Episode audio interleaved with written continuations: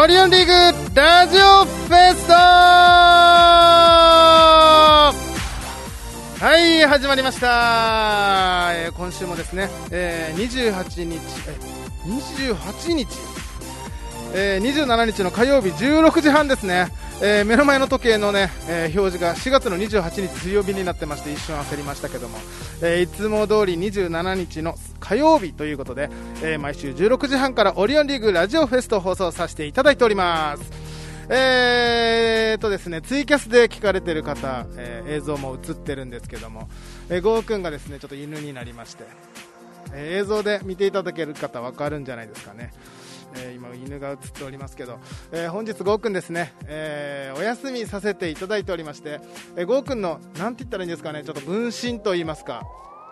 えー、ゴーくんの生まれ変わりの姿のね犬が今映っておりますけども、えー今日は僕一人で放送させていただきますので皆さんお付き合いよろしくお願いします。ということですね、えーオープニングからですね、えー いつもと違う音楽が流れて一瞬焦りましたけども、えーいつも通り、えー僕がお話しさせていただきたいと思います。えーまあ、いきなりね、あのーちょっと予定があってゴーくん今日出れないんですけども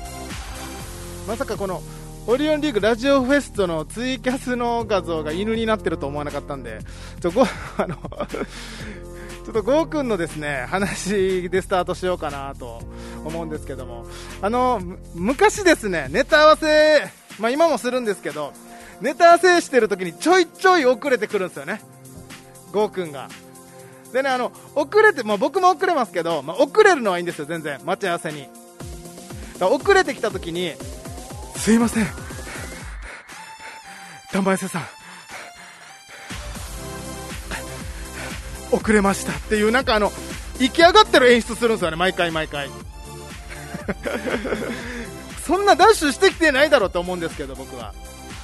まあなんかちょっと犬みたいになってるっていうねそれでちょっと思い出したんですけど。である日ね公園でも待ち合わせしてたらまた案の定ねちょっと10分20分遅れてきて玉井瀬さん。すいません遅れました。って言ってたんですけどあのね右手にスポーツ新聞左手にガリガリ君持ってたんですよね。絶対来る前にコンビニ寄ってるじゃないですか。でコンビニ寄って公園でネタ合わせしてたんですけどコンビニ寄って公園に来るまでの間に多分ダッシュしてないんですよね。でアイス持ってたし新聞も持ってたし結構余裕あるじゃないですか。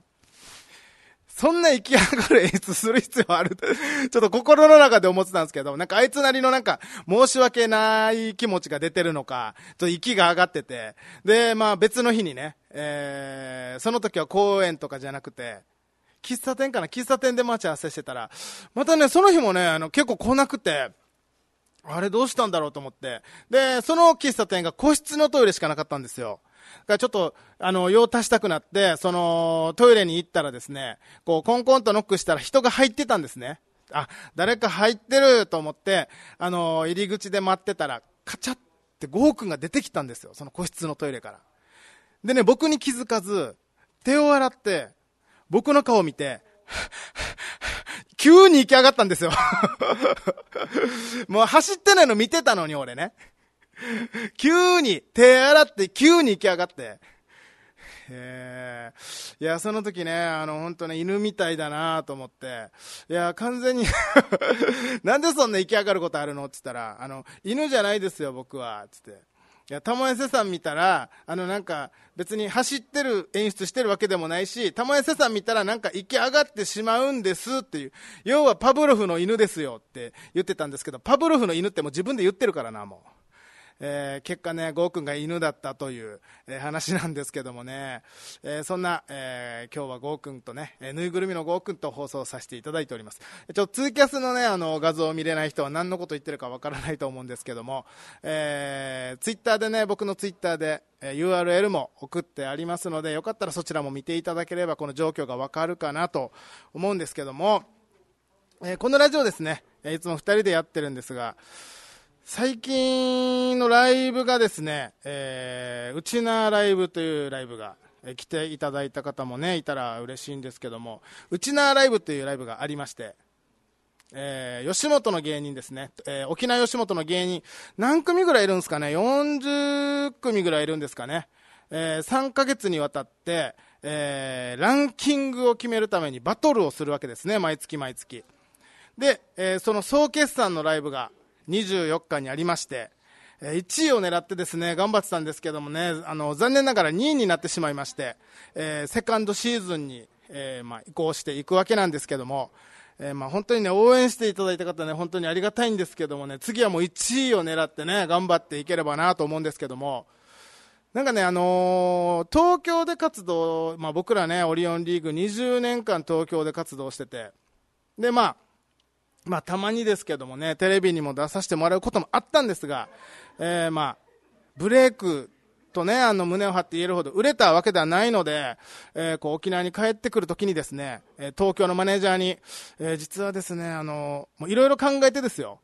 もう沖縄でどうするとかね、ゴー君と話し合ったり、えー、まあ実家の親とかもね、なんか、僕奥さんもいるんでいろいろ話し合ってね、えー、沖縄行くということを決めまして、いろいろ考えてね、えー、その思いの丈をマネージャーに述べようと、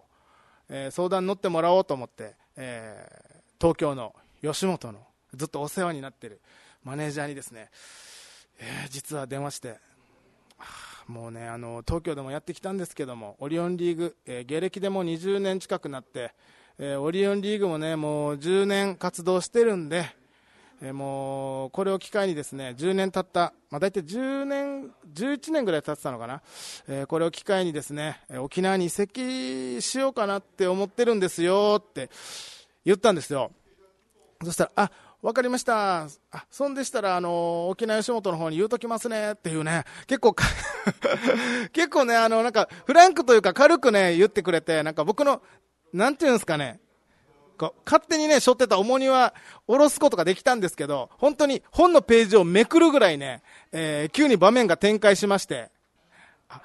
やっぱね、そんな、東京でブレイクしたわけじゃないんで、こう、培ってきたものがなかったのかないって言ったらまああれなんですけどね、あのまあ、沖縄でね、それをまた新たに作っていかないといけないなっていうのもあって、やっぱこういうね、来たばっかなんで沖縄にも。こうランキングライブとかね、賞レースあったらね、できるだけいい結果を残してですね、えー、沖縄を盛り上げていこうという気持ちがあってですね、えーちょっとね、やっぱね、1位取れなかったのはね、僕の中でちょっともうちょっと頑張れたかなっていうのがあるんですよ。まあ、それは気分を切り替えてですね、えセカンドシーズンに入りますので、また皆さん応援していただければなと思うんですけども、さあ、えー、オリオンリーグのラジオですね。これはですね、えー、僕らオリオンリーグが沖縄の今、歴史、文化、いろいろですね、ワイワイ学んでいく様を皆さんに聞いていただくラジオとなっておりまして、えー、冒頭ちょっとね、あの、最近のライブとゴーくんの話があったんですけども、えー、学んでいく様をワイワイ皆さんにお届けできればなというコンセプトでやらさせていただいております。えー、なので、ちょっとね、僕が話す沖縄のエピソードに対して、あ、こういうのもあったよとか、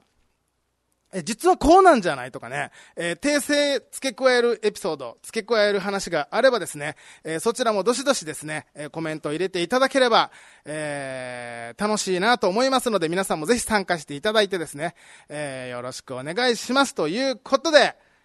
さあ、えー、今日僕が、えー え、お話しさせていただくのが、ちょっと気になる沖縄の話、サングアですね。えー、今日はサングアについて話させていただきたいと思います。いつもね、二人でやってる 二人でやってるんでね、このテンションで話していいのかなっていうのもあるんですけど、えー、今日はサングアについて、えー、話させていただきたいと思います。どうですかね皆さん、サングアはご存知ですかね？えー、よくですね、弁当とかに入ってますよね。こう、シーミーのね、時に重箱にえー、お母さんが弁当をつけて、えー、作ってね持っていくと思うんですけどもその重箱の箱の上にね、えー、ススキの葉っぱをこうくるっとね、えー、結びを作って十字にしたお守りですね。これサングアっていうらしいんですけども分かりますかね、えー、サンとも言うらしいですね、えー、サングアサンえー、っていうらしいんですが、えー、今日僕が調べてきたのはその3について調べてきましたので、えー、それをですね、聞いていただいてですね、あ、こういう話もあるよとかね、実はこうなんじゃないのとかいうのがあったらですね、ぜひコメントしていただければなと思います。まずですね、この3が何かというと、まあ、さっきも言いましたけども、シーミーの時に持っていく弁当の上に乗ってますよね。3が。えこれはですね、えー、まあわかると思いますけども、こうお守りなんですよね。食べ物、えー、食べ物や子供たちを守、マジムンから守る、えー、お守りなんですね。えー、こうね、僕もね、東京に住んでた時に、こう、段ボール箱にいろんなね、あの、お母さんからね、いろいろ届くわけですよ。米とか、サーターアンダギーとか、あのー、タコライス、レトルトのね、タコライスとか、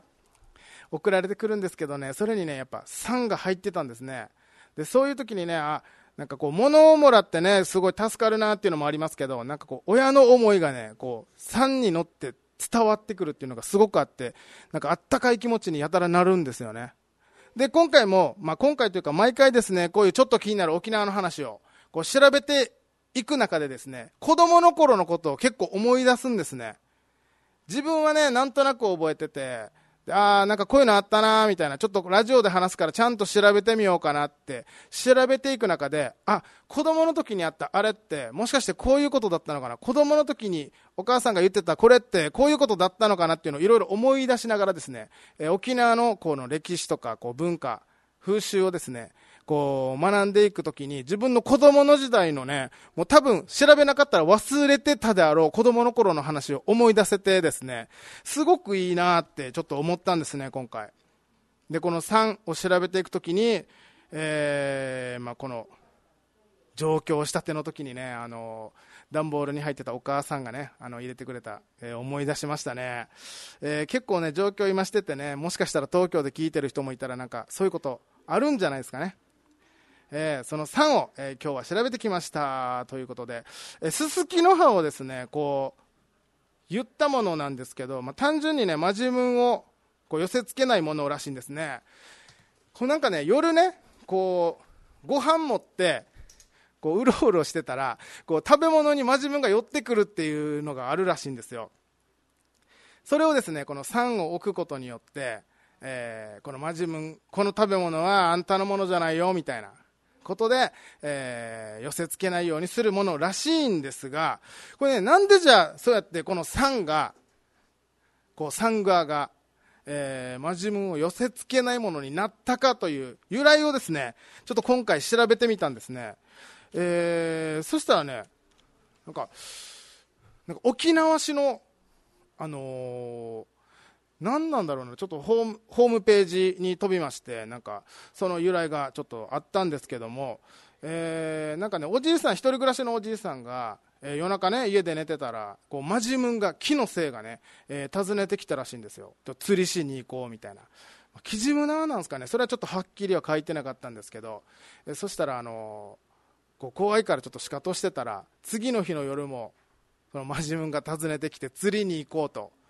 えー、言ってきたらしくてですねこれが3日続いたらしいんですよ。でその一人暮らしのおじいさんが怖くなって、えー、知り合いに相談したらしいんですよね。だから夜中になると家にマジムンが訪ねてくるんだけどどうしたらいいのって言ったらあのその友達が、えー、なんかススキの葉をですねこう家の前にたくさんこう覆ってなんかあの家を隠す隠すことによってマジムンがこう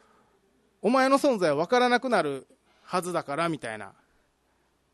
でそれであのそれを聞いたおじいさんはそのススキの葉っぱをたくさん取ってきて自分の家にですねいっぱいこのススキの葉を葉っぱをですねこう立てかけたりねなんかして隠すわけですよ自分の絵を。もう大量だったと思うんですけど。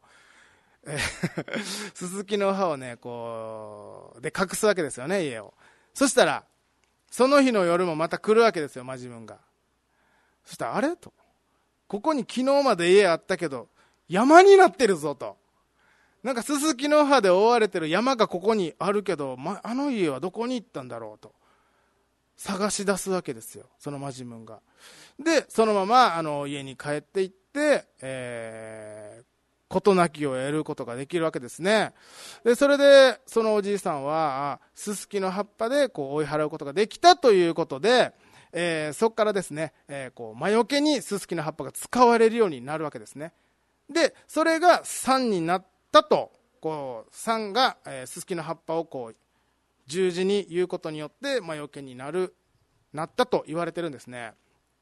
ただ別にも、えー、まあこれ諸説ですね、いろいろありますので、まあ、毎回こういう話してるときにね、えー、確実にこれが、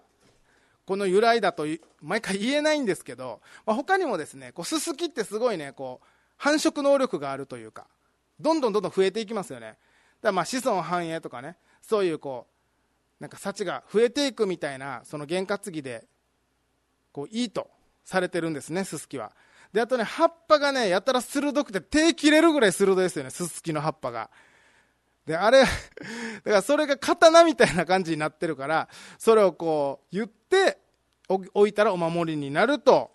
も言われてるんですね。まあそういうね、えー、由来があって、こう今、えー、今というかこう昔からね、こう現代にまでこの賛が伝わってるわけですね。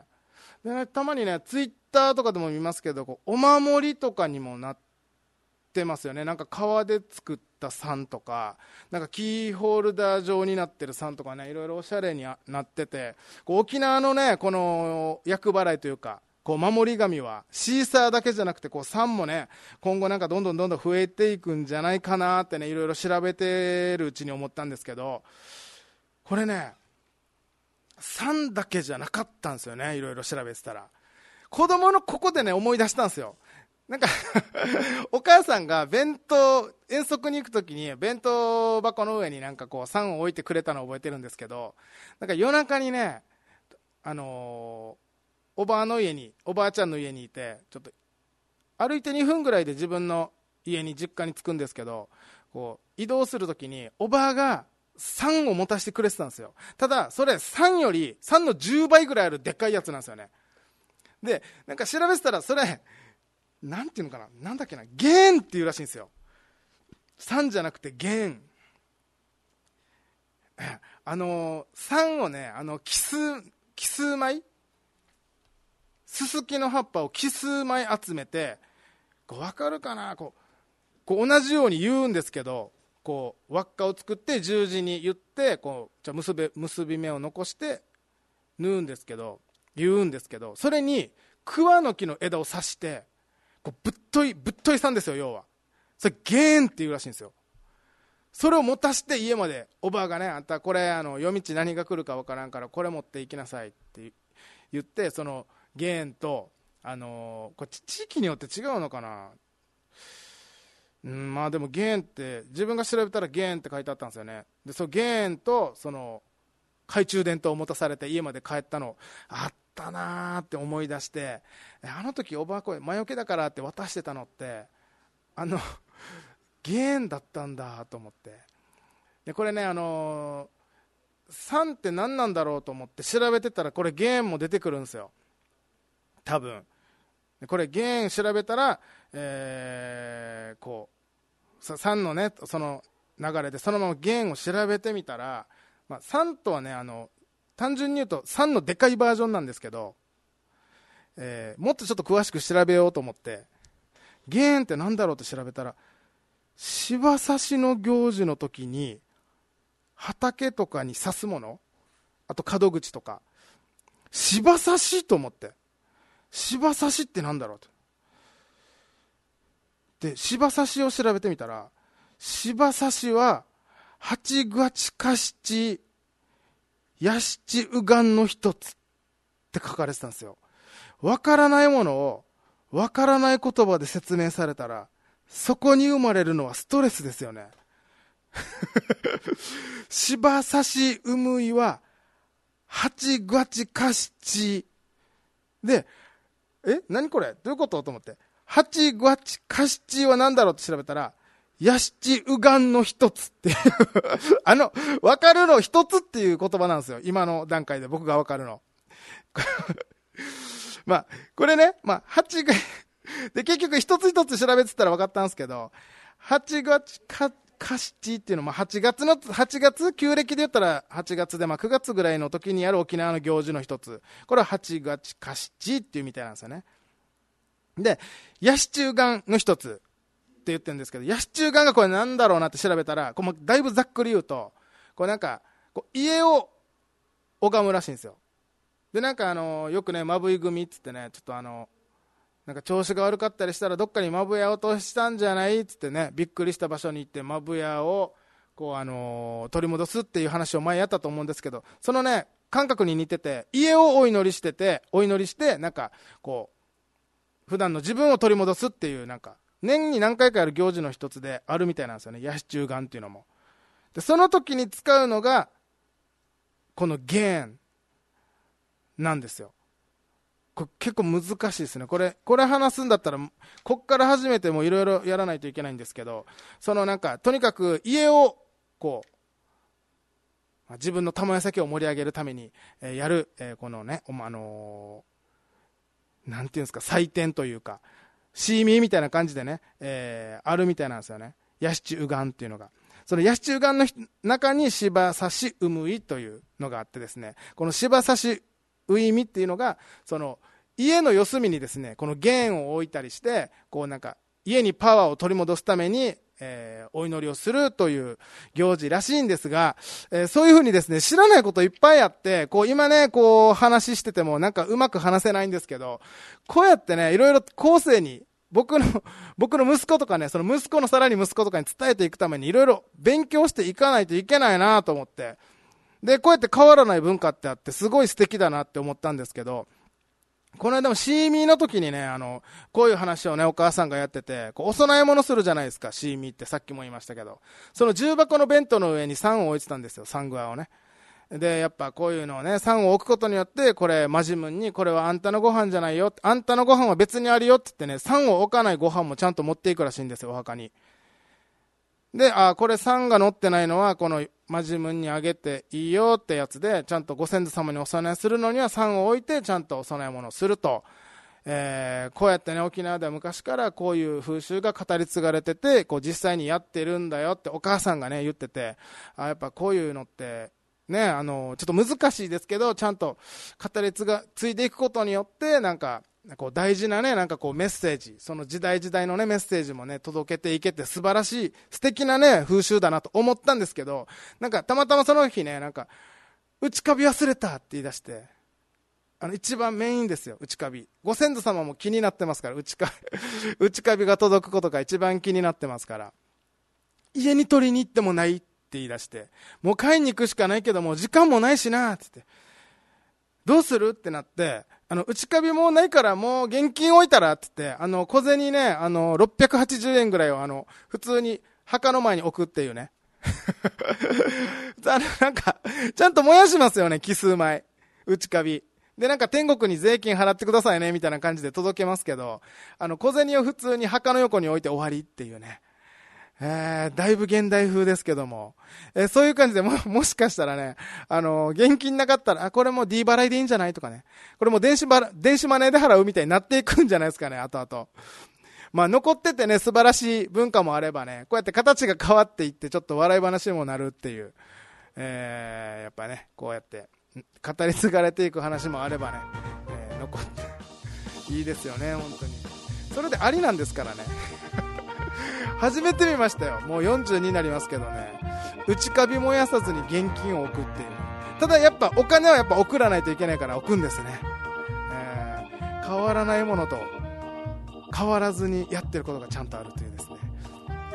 えー、こういう感じでですね、こう沖縄の風習を学びながらですね、ちょっといろいろ昔のこともね、なんか、ああ、こういうおばあに持たされてたのあれゲーンだったんだとかね、お母さんが遠足の時に入れてたなんか葉っぱみたいなのあれ酸だったんだみたいな。なんかいろいろ思い出してねやっぱこう多分これ酸について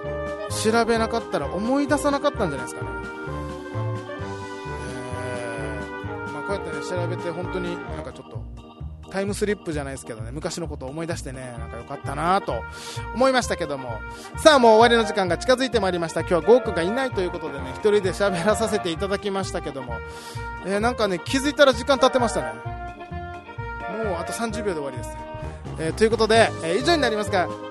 来週もですね、ちょっとゴーくんがいないということで、一人で放送させていただきますので、またお付き合いいただければなと思います。えー、それでは、ありがとうございました。以上、オリオンリーグラジオフェストでしたまたよろしくお願いします